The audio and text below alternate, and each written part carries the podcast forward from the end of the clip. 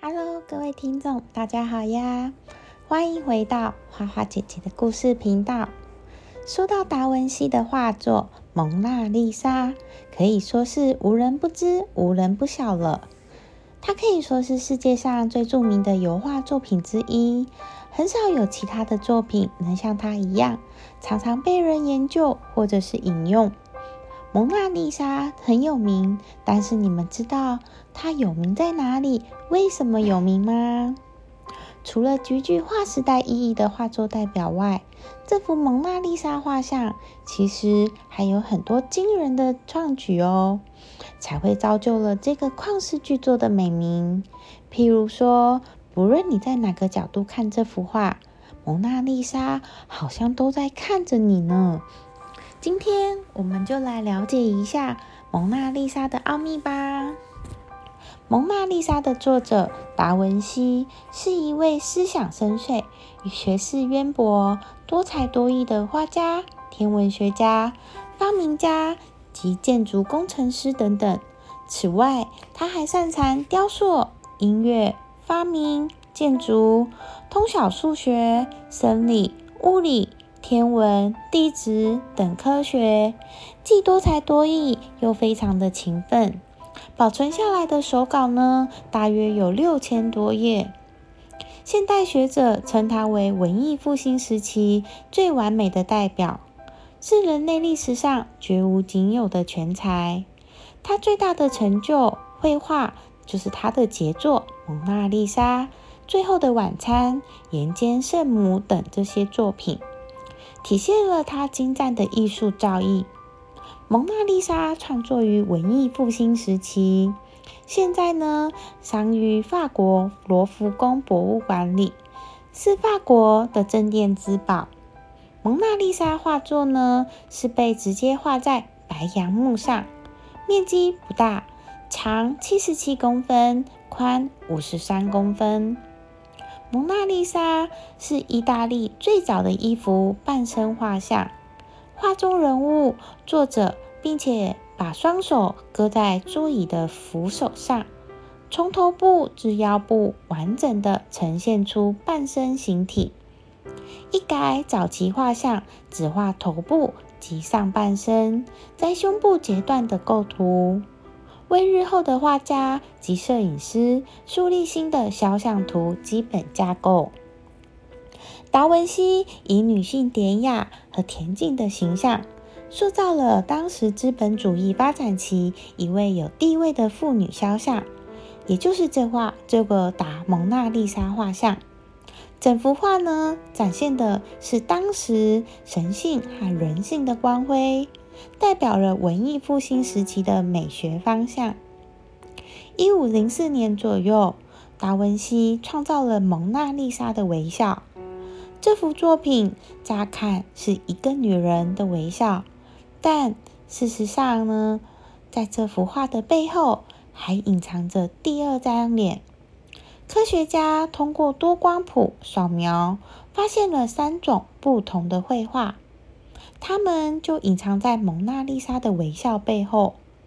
如果我们将这些图像还原，那么就会看到一个动态的蒙娜丽莎微笑。这可是在五百多年前就展现出来的绘画技巧哟。蒙娜丽莎油画的创作一共经历四个阶段。第一层为之肖像草稿的绘制，仅仅有了头、鼻子。嘴唇等形体轮廓。第二层，达文西用佩戴珍珠法式的肖像画这幅作品覆盖了第一层的草稿。第三层是达文西一五零三年创作的丽莎·格拉迪尼肖像，画中人物的眼睛是看向左边的，而且面带微笑，这也是当时标准的肖像画形式。第四层才是蒙娜丽莎最终的形态，脸微微的向右转，就连目光也是向右的。蒙娜丽莎创作完成后，就在当时引起了巨大的轰动，而达文西认为这是他最喜爱的作品，并且呢终身收藏。直到达文西死后，法国国王弗朗西斯一世用了一万两千里的佛币，才从达文西的弟子手中买下来。从此以后，该作品就被收藏于法国罗浮宫，使得这幅作品免于流落民间，得以流传至今。而现在呢，每年有超过六百万的人从世界各地到罗浮宫，只为能一睹文艺复兴的产物。在欣赏蒙娜丽莎的时候，人们发现，不管站在哪个角度，都会发现画中那位美丽的女人的眼神一直都在跟随着你，这让蒙娜丽莎散发出了一种神秘梦幻的气息。后来呢，有专家通过将蒙娜丽莎这幅画放大二十倍后观察，发现没有眉毛的蒙娜丽莎能让她的微笑适应每个角落，甚至呢，不同的角度有不同的表情变化。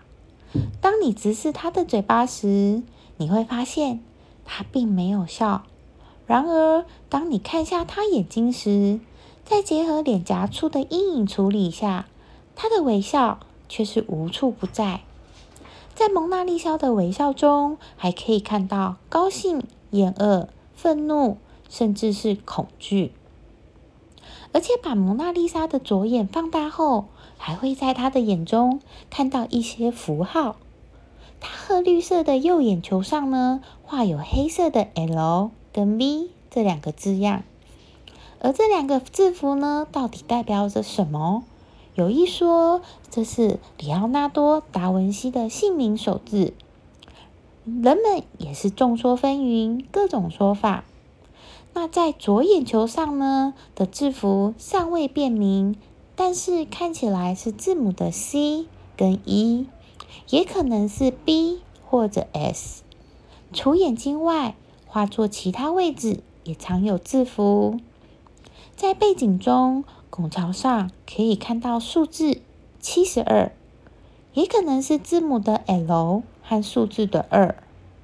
另外呢，和蒙娜丽莎有关的，还有一九一一年的失窃案、嘴唇的创作、背景、蒙娜丽莎遗骸等等，都让这幅画本就奇怪的画作蒙上了更深层的神秘面纱。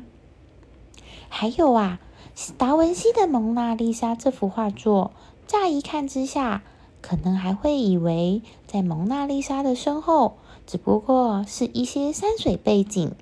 但是后来有专家在对达文西的这幅画作进行仔细的分析与观察之后，发现在它背后隐藏着四个动物的头像，这其中有狮子。